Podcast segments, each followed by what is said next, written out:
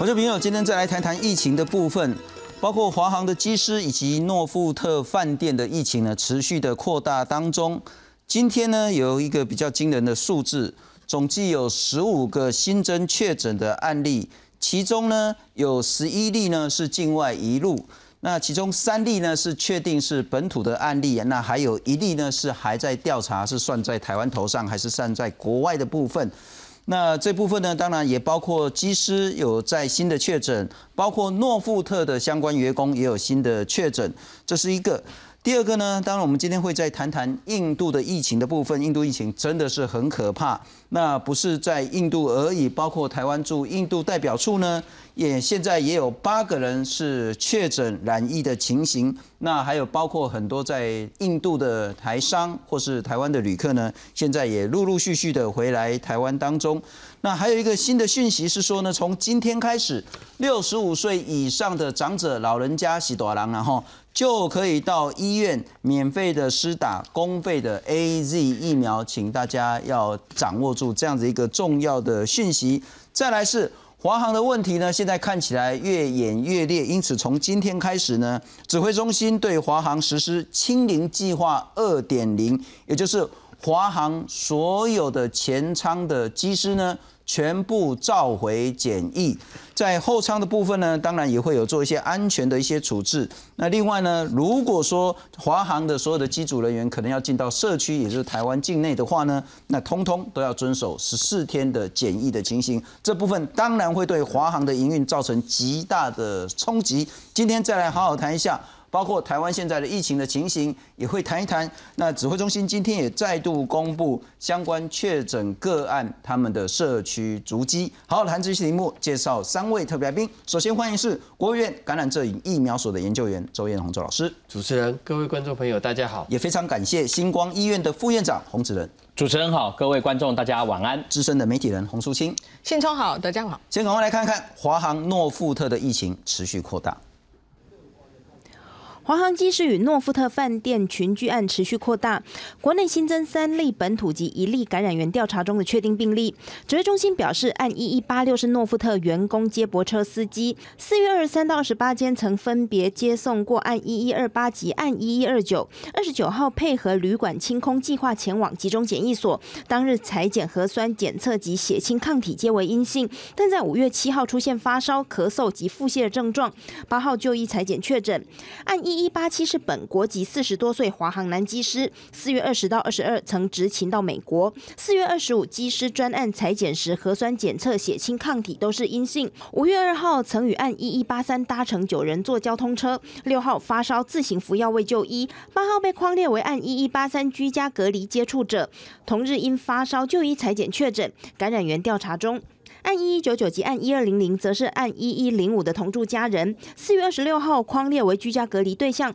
两人核酸检测及血清抗体都是阴性，隔离期间也没有症状。九号进行隔离期满前裁检确诊。啊，他会在相关的员工去上班，那所以他有在过。好，四月二十三号到二十八号有在过一二八一二九。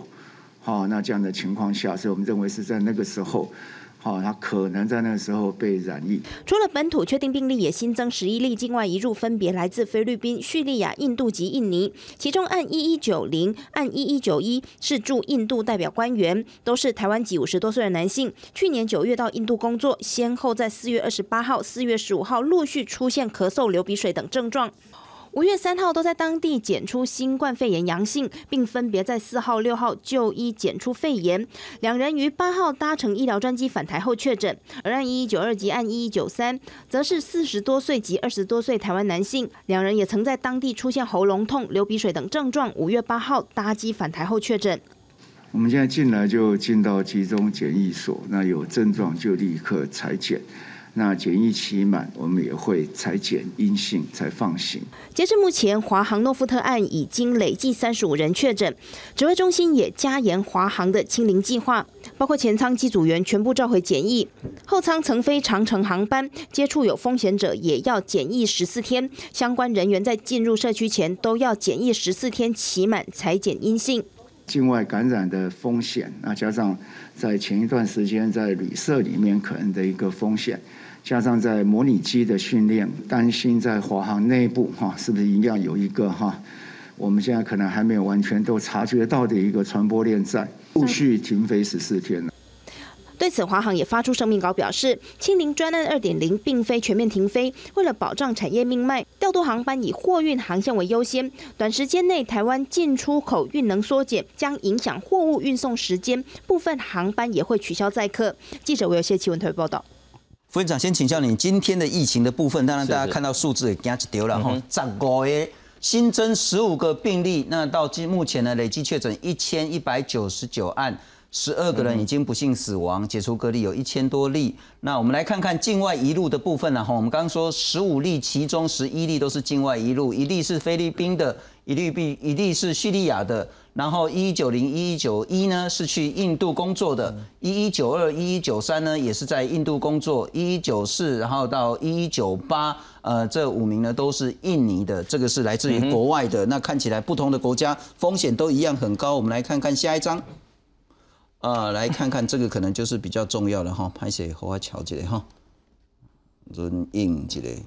来，我们再来润印一下。按一一八六，这个是机场防疫旅馆的接驳车司机。我想这个问题还蛮严重的了哈。除了房间的这个散播之外呢，机场接送在车子，那也现在确诊了。这名司机一一八六呢，是接送过。一一二八，一一二九，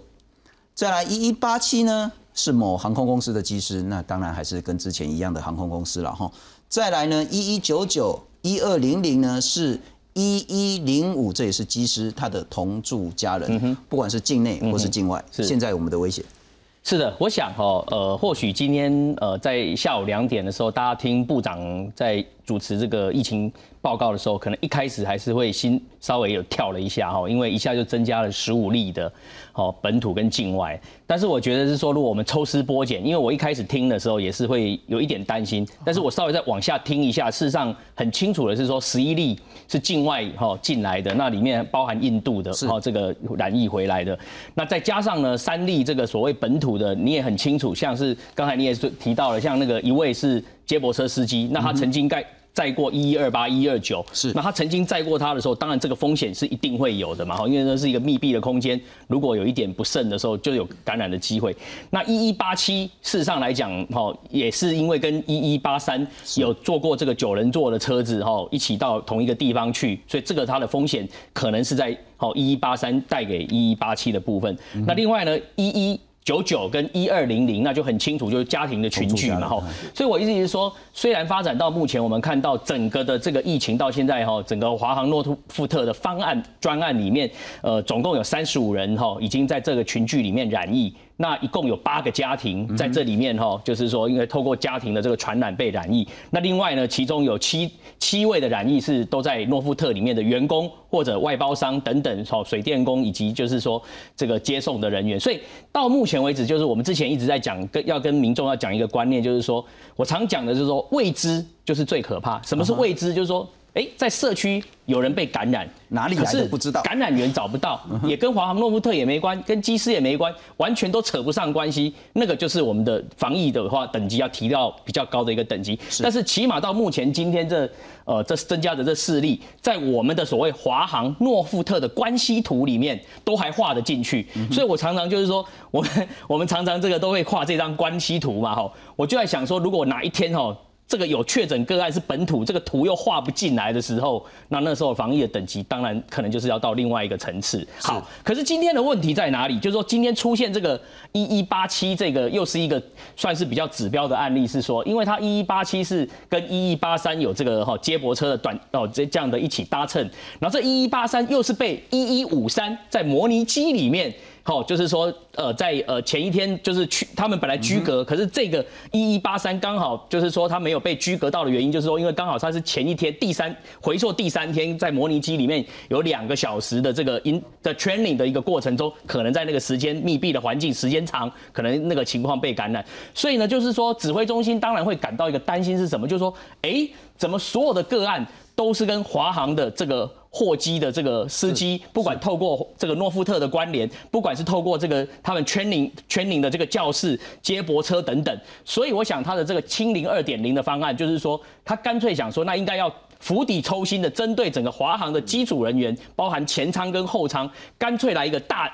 大的一个筛检，就是说我把他们每一个人都基本上把他拘留十四，好拘检十四天，十四天以后每一个人来做一个筛检，然后有被筛检过十四天出来的，他就是叫安全，就是可以安全的这个组，那跟风险组两组就不能混合编组再去飞航到国外去，好做这个机务的服务嘛，哈，所以我想透过这十四天的这样的一个清零二点零的话，才能够彻底的去厘清到底华航的整个机组人员里面到底他们的有没有感染的。状况如何？血清抗体的情形如何？才有办法去做一个真正的一个厘清。但是我要跟大家讲的是，说我常讲防疫就是经济生活要取得一个平衡点。虽然这样一个清零二点零的计划是非常的好，但是我们已经看到这个的确会对整个航空公司的运务产生非常大的一个影响。因为十四天不能飞航，那我们可以想见的客运一定会受影响。那如果说客运影响以外，货运。好，因为大家都知道，我们台湾现在最重要就是出口的贸易，包含这些晶圆的等等这些呃设备要运到国外去，也受到影响了哈。那当然对整个台湾的经济也会受影响。所以我相信呢，指挥中心一定是在防疫、经济、生活中间，它在一个要取得平衡点、不得已的情况下，才会做出今天这样一个清零二点零的一个计划。那我也只能说，在这个时间点，为了保护我们台湾整个社区的安全，先把这样的一个清零二点零的计划做得彻底，某种程度也是保护。我们的社区不至于真的被好境外的病毒带进来所感染，尤其是我们台湾跟国外的情形有一点不一样，就是我们社区本身大部分的居民，因为我们现在疫苗打才打到。哦，不到一 percent 的一个程度，那这么少人有抗体的情况在，再加上我们现在都是没有抗体的情形，当然我们很容易，如果说万一有境外病毒一进来，也担心就是说像别的国家一样，一下疫情就爆发上来哈。所以我想这也是为什么指挥中心下这判断的一个原因，尤其是这次的这次的华航诺夫特的事件，大家不要忘了哈，指挥中心也提到，这次是英国的变种病毒，这个情况跟布桃事件跟去年的状况。什么这个什么呃，就是这敦木剑完全是不一样。这次的变变种病毒，它的传播能力是。高五十 percent 以上，他的意思就是说，如果你在这个过程中，譬如说，你看，哎，你在模拟机里面只是一个小时、两个小时的接触，哎，你就有可能会被感染。你如果在接驳车里面，可能两个人相处一个小时，也有可能被接触被感染。然后你在华航诺夫特工作的这些防务部、参务部的人员，透过可能环境的这样的一个交叉，也有可能被感染。所以显然，这次我们所面对的这个所谓英国变种变病毒，它的传播能力比过去传统病毒要高出五十 percent 以上，确实是只有用。用更釜底抽薪的办法，才能对抗这个病毒的往下再继续发展。是，不过顺着刚副院长所说的哈，其实之前大家说啥，我们其实可以补破网，因为其实如果说让整个华航出不去、进不来的话，那个台湾社会经济付出很大代价。可是发现说，哎，不，机师这边漏了一个洞，诺富特也漏了一个洞，诺富特还不止漏一个洞，他还漏了好几个洞。现在连那个训练的场所也漏洞，对，啊，连那个接驳车也漏洞。所以恐怕不是补破网，它是要重铺一张网。那只是说赶快铺起来，台湾这个代价可以降到最低。不过我要请教周老师了哈，好几个东西还是要请教你。刚刚呃那个副院长有谈到，很显然这一支病毒是比较可怕的，传播力是比较强的，否则不会这样子一里拖一里拖拖个基准拖不完。我们来看看接驳车司机，教立功打给这车拢应该戴口罩，但司机也中了。然后这是一一八六。然后我们来看看一一八七说跟一一八三坐同一台车，这刚一台车还可以围掉，恐怕这个病毒不能等闲视之。第二个部分恐怕更要注意的严重性的部分是，不管是一一八六、一一八七，乃至于一一九九、一二零零呢，还有之前的案例，通通都是核酸检测血清抗体都是阴性。我们在检疫的时候，你都是阴性嘛，你在在拍拍照嘛，吼，其实你才可以出来这样子，然后才可以在家跟家人相处。结果啪一下他确诊，明明确诊，但这中间过程中，不管是 PCR，不管是血清抗体，通通都是阴性，怎么理解？OK，好，这个东西从个三个面向来讨讨论哈。第一个面向就是呃，我相信大家都知道，最近的 CDC 有报道说，aerosol 就是。气溶胶的概念。是，那这个气溶胶已经确定，只要是呃呃 COVID-19 这个病毒，因为病毒颗粒的大小，它大概介于一百到两百 nanometer 纳米等级的一个大小的时候，在这个气溶胶我们喷墨的过程中，呃，这唾液的部分的液体跟病毒附着，会形成跟还有气体会形成一个所谓的非常小的一个 bubble，大概在三十到五十大小的一个颗粒的这样的一个气体状态泡出来的时候，那目前已经发现说，它在十五分钟之内可以达到一百八十三公分，其实就是所谓的六英尺。然后呢，这个维持，如果你有剧烈的呼吸或症状的时候，它本身会维持到一个小时到两个小时啊。概念这个时间已经确定。第二个，它的距离已经比较大。第二个，在封呃密密闭的空间之内，尤其像接驳车里面，它可能有 air conditioner，就是空调的部分，它也会导致空调在散布的过程中，即使你有戴防护口罩的时候，你还是具具备被高度的感染的风险。这个是 CDC 他们提出来的一个理论。第二个，这个英国变种病毒跟我们之前的 D 六一四 G 最大的差别，就是在五零一 N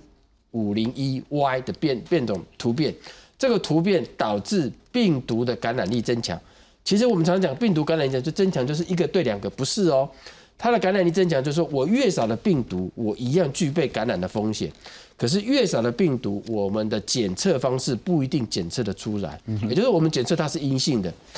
可是那么少的病毒量，它已经具备感染的风险。这是第二个理论。第三个理论是说，当这个病毒变得开始所谓的活跃活跃于越来越多人感染的时候，它就形成一个所谓的主流。这个主流会慢慢的在适应在我们的人体被感染的人体，它随着一传二、二传四这样子传的过程中，是它可能会继续变异，因为它要适应，这是一个概念。第二个概念，因为这样的感染，慢慢的旧型的病毒、变种病毒，或者是旧型之前感染的病毒株，慢慢的就会减少。那这个现象呢，可能我可能有一张图，可能呃。印度是一个非非常有趣的一个现象，可能这里等一下会提到。那我先稍微提了，再下一张。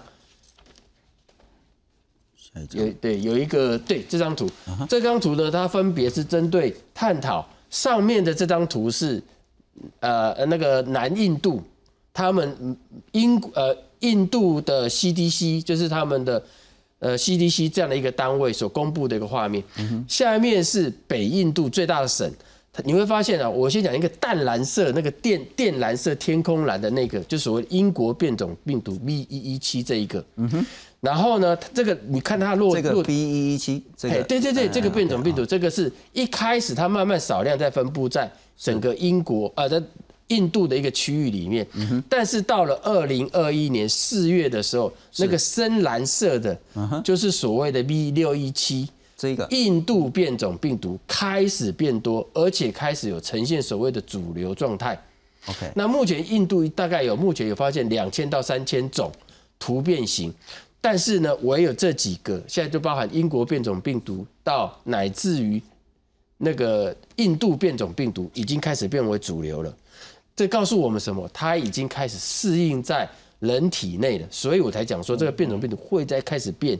变异的过程中，它开始，如果这个传播力够强的时候，它就具备有主流性质的概念。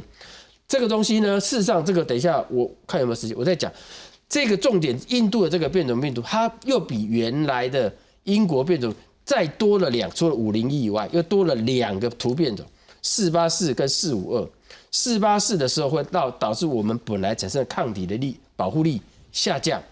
四五二会帮忙五零一。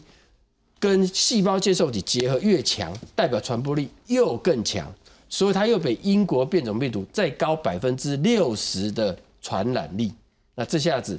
如果我们现在看到印度这些主流株，希望不要，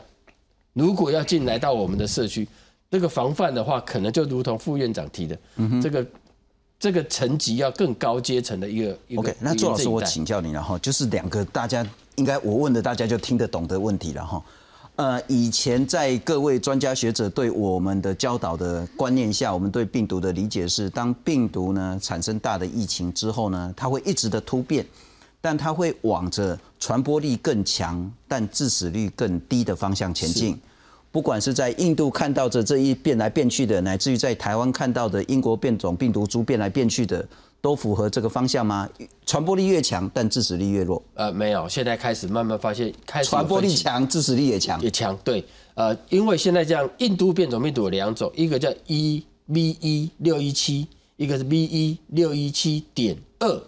好，现在我们来讲是讲 V 一六一七点二，它的确它的致死率并没有提高，或者是毒性没有提高，可是它的上一波的 V 一六一七这个，它的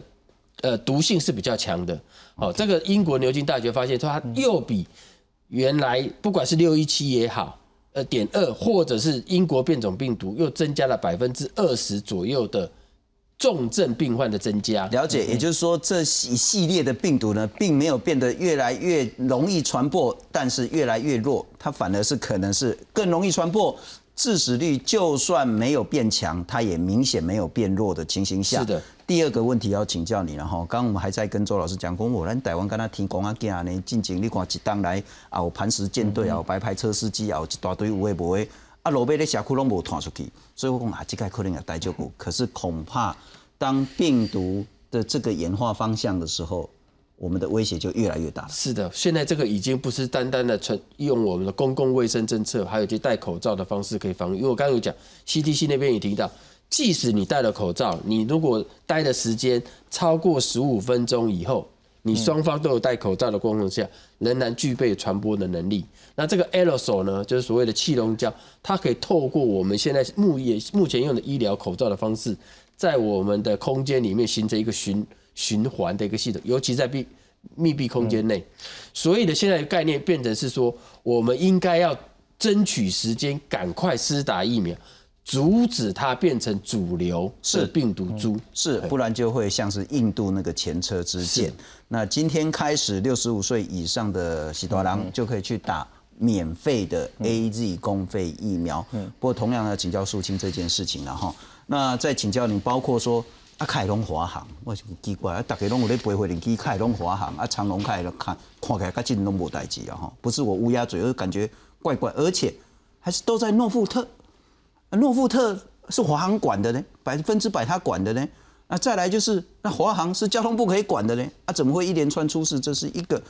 第二个，社区我们的风险真的是像我刚刚讲的话，天公啊，不要紧啊，吼，咱拖不出去了吼，还是恐怕我们这一次不能等闲视之。我们来看看今天指挥中心呢也公布了相关确诊案例的社区足迹。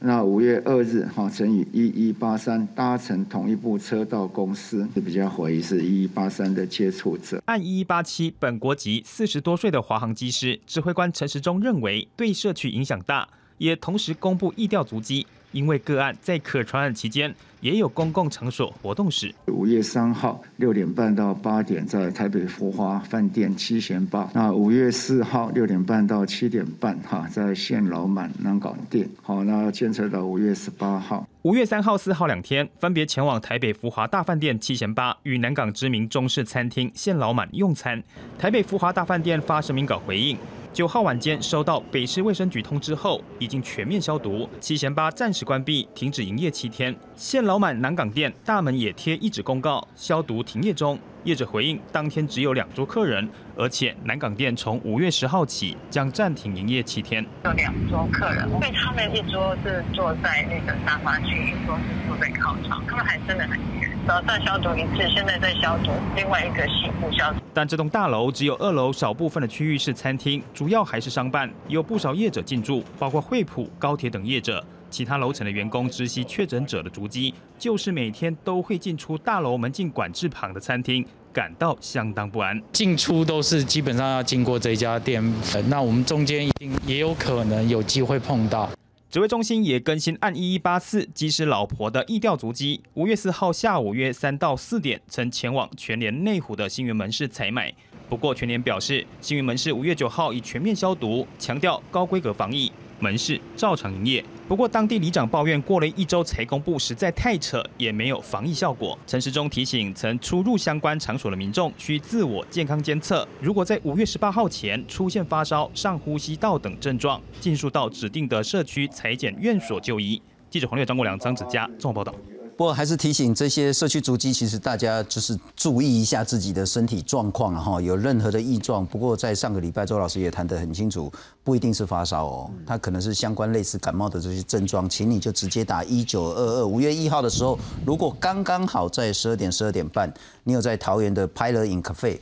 啊，其实他就是拍了，为什么还要再去拍了 in cafe？哦，不重要了哈，重要是说有去这个拍了 in cafe，然后华泰名品城、胡同彭家老铺、新疆拉面这个地方，这个时间时间很重要啊，不要说你今天有去也在很紧张。然后五月四号的时候，你有去呃，在早上十点有去富邦的内湖分行，或者是在星云门市，刚刚跟 A I T 一下年了哈，那个全联，那请你注注意一下自己的状况。那再来是另外按一一八七呢，有去在五月三号的时候去福华的七贤坝，五月四号有去南港的县老满，这个是在应该是在南科那附近吧？南软南软那边了哈。好，那我们来看看这个事情。不过请那个导播让我看一下啊，为什么都是华航？为什么集中在机师？为什么都是诺富特？我们来看看这件事情其实已经很严重了，应该有十三个机师确诊的。十三个应该是不包括那个我们看到左上角这个抗体阳性这两名，因为这不能算确诊，但他身体里面有所谓的抗体了，就感觉也怪怪，那他也传染给他的家人了。十三个机师，那还有包括一个空服员，我们来看看下一章，那也集中在诺富特，诺富特呢总计加上那个家人的话呢，已经有十个人确诊了。为什么是华航？为什么是诺富特？这中间有必然关联吗？我必须先说一件事情呢，就是如果从华航诺富特事件啊，我反倒是觉得最该注意是刚刚那个抗体阳性的那两个。抗体阳性那个事情告诉我们什么？曾经呢，这个两个人曾经感染过，甚至曾经进到了社区，因为他们的孩子后来感染，他们孩子去上课，但是那一波并没有拉出一个疫情来。也就是第一件事情，当我们没有看到，我们没有看到病例，不代表病例不在。我们觉得说社区完全没事，也不代表他不曾进去，只是因为或许我们有第一幸运，第二可能我们防疫措施做得很好，比如说我们的小学们，他们可能小学生真的就特别遵守规定，所以做得很好。所以其实他们曾经说不定病毒已经尝试入侵我们很多次，但是因为我们有做好某些事情，所以我们呢可以挡住。可是后来为什么基师们加诺富特这两波就？开始完全的几乎呃已经扩大到我们大家都看见，并且有点担忧了呢。就是，哎，某些错误要加上一些错误，错误加错误的时候就会放大。啊，因为呢，如果我只有机师的问题，你可以发现，其实我们有一一条机师的线，它目前看起来它的病毒感染也不像是跟诺富特一样的哦。所以并不一定说这一群这一批一起出发的都是来自诺富特。所以告诉我们，第一个，机师因为出入国门。他去到国外，他们飞到一些高风险地区，然后他们在密闭机舱里面，然后进到国门，然后这一条线表示不是没有风险的。所以我们之前要求检疫很简单，就是因为它不是一个零风险的时候，所以我们要检。第二个是说，所以为什么需要检疫旅馆？那检疫旅馆他们两个两个事情，一个是说，哎，机师他们比较特别，因为他们本来呢。有一些人他可以居家检疫嘛，可是他们可以用这个宿舍当做居家检疫点，所以诺富特刚刚好就是有一段一呃这个一馆呢，这又当做居家检疫的宿舍，啊这边呢又当做防疫旅馆，然后这边呢又在做一般的一般的客。呃，餐餐厅一般的旅馆在进行，所以它混合了之后呢，偏偏它又管理可能不是那么理想。因为我我觉得我为什么说它管理不理想？因为至少它没有遵守我们当时防疫要求的，包括员工的自主健康管理的相关规定。是，所以等于说这一连串都没有做好，使得疫情逐步的扩大之后，我们才看到了这一桩事情。所以我还是回到我最先初起初的说，当时。最早出现的这两个抗体阳性，他老实说不是这件事情，我们也没有看到，因为我们普筛了嘛，所以我们才看到了嘛。所以第一个没看到不代表没有，第二个常常是连串的错误造成的那个放大效应之后，我们才知道这件事情很严重。所以回推，当华航这件事我们要做什么？我觉得是第一。所有的防，我一直告诉大家，就是防所有的防疫旅馆到底有没有落实？因为我们紧接着要面对的就是印度这一批，越来越多人会回来。那他们集中检疫还好，可是印度的病毒不会只从印度来。我再强调一次，很多人说没有关系，因为我们来自印度的只会有国人，并且他们都会集中检疫。但是印度的病毒不会只从印度飞机来，所以当我们必须面对这些新的病毒的时候，我们必须注意是说，那有些人还是会住在防疫旅馆。防疫旅馆我们要把他们重新看一次，他们有没有能力？因为你看最近陆续有人这边揭弊嘛，说看到那个处理防御旅馆的废品的啊，那个明明黑色塑胶袋人家包得很紧啊，他还把它划破，然后把它压扁扁。这些动作你看了都觉得替他心惊胆战呢。所以这些人从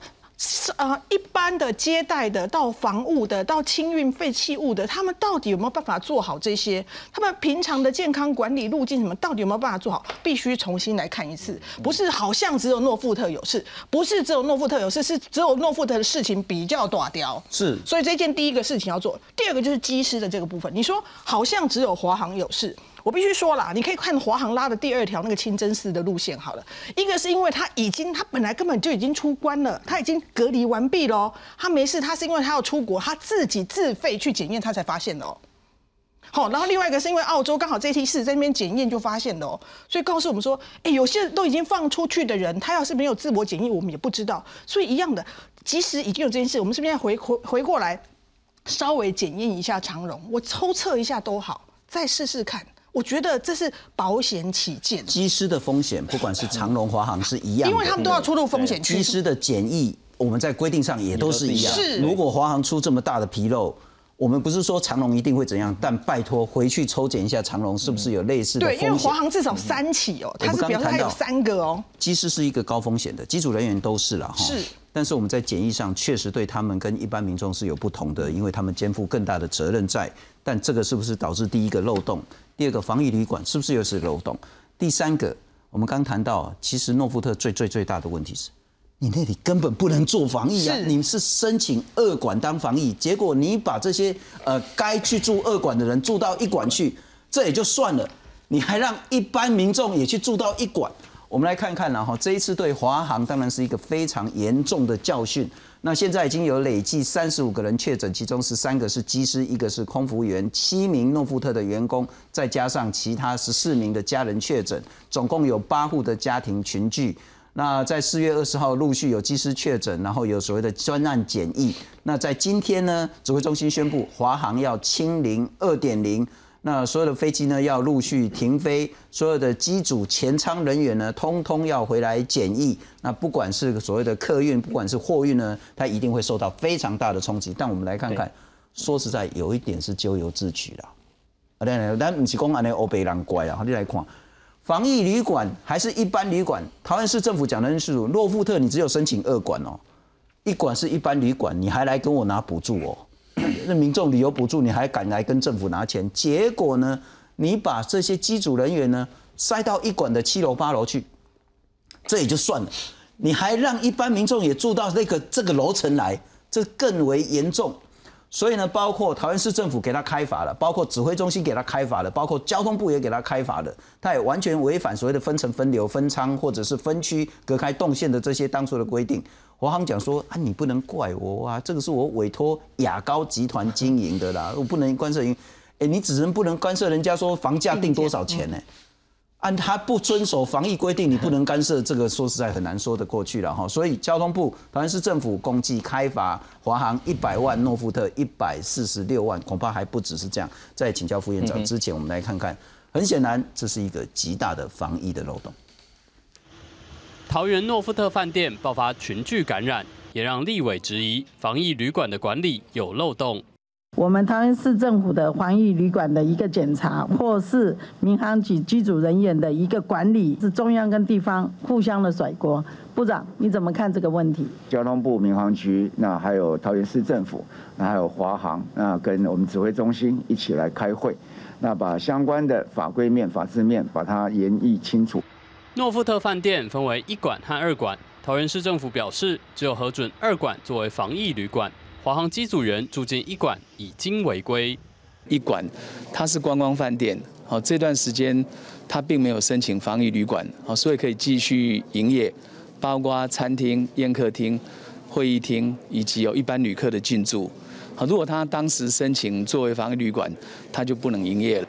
桃园市卫生局表示，将按照《传染病防治法》第七十条，每天处以六千元罚款，以两百一十一天计算，总共开罚一百二十六点六万元。八楼就有点混的情况，那我们现在是针对八楼情况去处分他的。好，那它里面就有这样的混居，那所以他没有尽到善尽他对人员管理的责任来。由于华航没有落实机组员防疫措施，民航局也对华航开罚一百万元。记者综合报道。郭副院长，您是工位的专家，你怎么看这一次问题？好的，我想啊，我首先要跟大家讲的是说，因为刚刚主持人也在问说，到底现在有没有社区的这个哈传播的风险？然后我认为说，现在整个状况看起来，应该我们是属于一个在社区传播的边缘的啦。所谓边缘，就是说，虽然现在关系图都画得出来，可是已经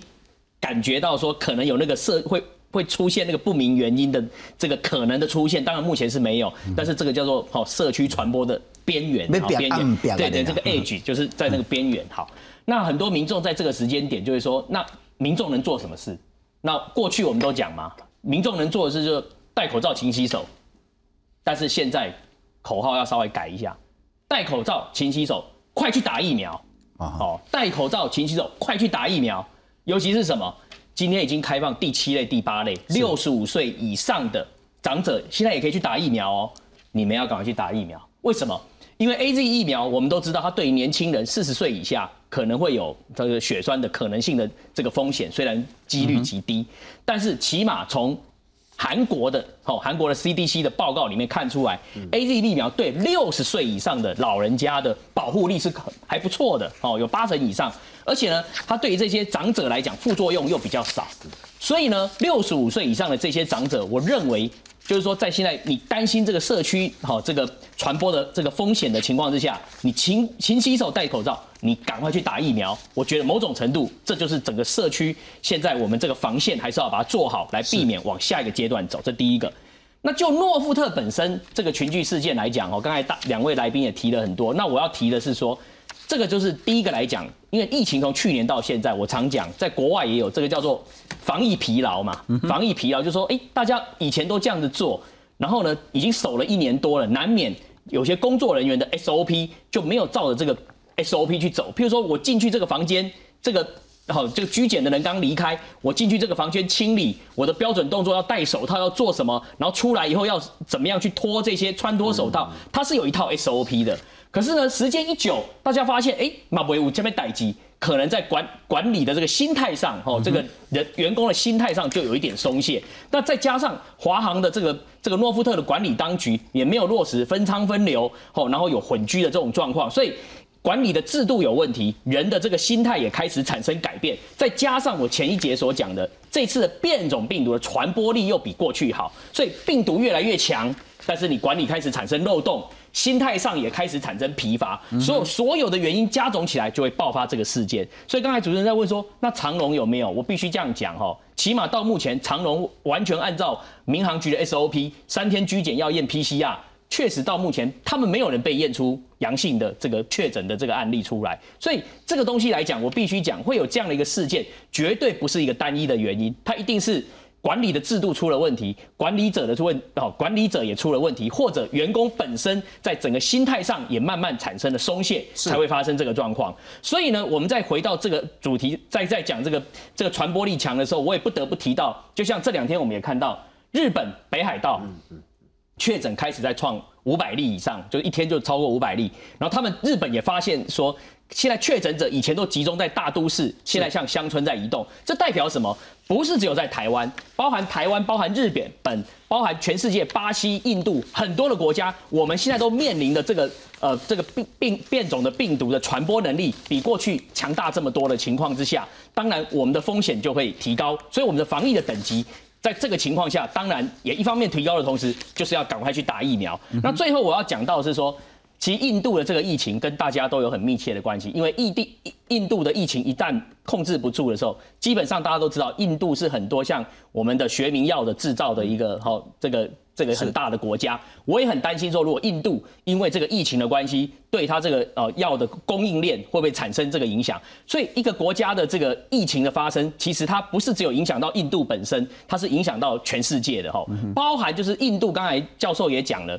现在它的疫情控制不住。变异株好一直在出现，好刚才讲的这个 B 一一点六一七点二啊，好六一七点这些变异株的不断的一个出现，某种程度也代表说它一定会好风传播能力更好，好，或者是说它对抗这个疫苗的也开始产生这个抗体的一个一个效果，就是会抗体会脱落的这种情况也会出现。所以如果它的防疫做得不好，或者疫情再往下延烧，可能会产生新的更适应人类的病毒，就是我们之前讲的嘛，这个病毒也在求生存，它一定要找到一个很好的一个方式，能够大量的传播在人类，而且能够成为主流的机种，然后不会被我们人类所消灭。所以现在变成说这件议题已经变成全世界的议题，就是说我们不能只有看到单一国家的疫苗的施打率一直在提高，而是整个世界上来讲，怎么样把疫苗的这个施打率能够稍微要平均一下，是就是说那些没有打疫苗的国家比较。疫苗施打率比较低的地方，透过什么样的机制，能够让他们疫苗的施打率也要提高上来？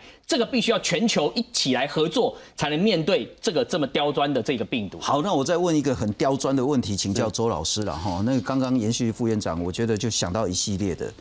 呃，第一个是今天呢，呃，指挥中心他们也公布了相关那个病毒的基因定序。是。那在这一波三十五个确诊案例当中呢，它定出来。包括得到因为英国变异株第 A 系列的有十七个，B 系列的有三个，嗯，C 系列的有两个，最大宗是 A，嗯，其次是 B，再来是 C，对，但是 A、B、C 都有了，对，那 A、B、C 的那个威胁严重程度可能不一样，这是一个。第二个，我们就会回到所谓的像印度的部分，然后看到印度的病毒一直变，一直变，大家会谈说那。疫苗的防护力似乎急剧的下降当中，是我不知道在印度发现这个情形，是否台湾接下来可能也会面对到类似的这些威胁？那刚一直谈到说，其实戴口罩、勤洗手、保持社交距离以及打疫苗，我想问的是说，台湾接下来会不会同样也要面临到更严峻的这些考验？我们来看看印度现在的状况。面对不断扩散的疫情及濒临崩溃的医疗体系，印度国防部宣布雇佣四百多名退役医官，在未来的十一个月支援医疗人员。现役的军官则会在线上替民众诊疗。It seems that the virus is more lethal this time. It seems so. Because the number of deaths have been a little higher than what was what we saw last time. 尽管在过去一个月，许多邦采取较严格的防疫措施，但目前各邦实施封城和宵禁等政策并没有统一，无法有效防堵疫情。对此，印度医学会反对派领袖及最高法院纷纷向中央喊话，要求实施全面且有计划的全境封锁。因为世界卫生组织也已证实，印度变种病毒是让疫情迅速扩散的元凶。features that we see in India today do indicate that it's extremely rapidly spreading variant. 另外，疫情带走双亲，导致无人照顾的新冠孤儿数量也越来越多。根据印度政府统计，近期关于孤儿收养协商的案件数量单日突破两千五百件。Uh, we see that children are being orphaned, um, and we do see that there is a lot of trafficking of children, which is reported. Children go missing. Those systems are beginning to pick up on on numbers。当地 NGO 组织也担心，如果新冠孤儿没有获得妥善安置及提供心理上的支持，恐对孩童的身心造成负面影响，同时也可能沦为人口贩运下的受害者。公司新闻王博文编译。那周老师，我们一起来看看这些数据，在印度呢，二十四小时呢就死了四千多个人。啊，其实前昨天呢，应该就死了四千一百多个人，就每天大概就是四千多个、四千多个这样死亡。那确诊是多少呢？一天四十几万个，三天就超过一百万。那当然有非常多的这些应变措施，不过很显然他们医疗资源是完全不够的。那最重要是病毒变种呢是更为凶猛。那这个等一下我们要谈回来台湾。那当然还有包括所谓的全境封锁的这些诉求。除了印度之外，我们来看看日本。现在看起来状况也不是那么理想。大阪的死亡率是超过印度的，每百万呢死亡率是十九点六人。那也延长紧急状态。那冬奥是不是真的要办？这个也有不同的意见。好，回到刚那个问题，从印度再看回来台湾，台湾现在有印度变种病毒株的 A、B、C。对。啊，所以我们面临的威胁是 A、B、C 越来越严重嘛？呃，OK，呃。英国变种病毒现在目前 A、B、C 里面大概就是在 S 蛋白质里面分 S 蛋白质分为 S one 蛋白质跟 S two 蛋白质。那目前发现 A、B、C 之间的差别是在 S two 蛋白质。好，幸好它是在 S two，因为 S two 蛋白质目前呢不太跟所谓的细胞接受体接受结合的一个区块，所以呢 A、B、C 我们就把它看成是只能讲说它来源的上的不同，所以产生的变异。那它整整个的。包含毒性也好，传播力也好，基本上是类似的，所以我们就把它看成是那一类的。现在就那应该来看讲说，现在又要看这一波的疫情的呃防治，不管是华航这个事件能不能把它控制住。如果能够控制住，这个英国变种病毒应该还不是具备不具备威胁。OK OK 好，这个是英国部分，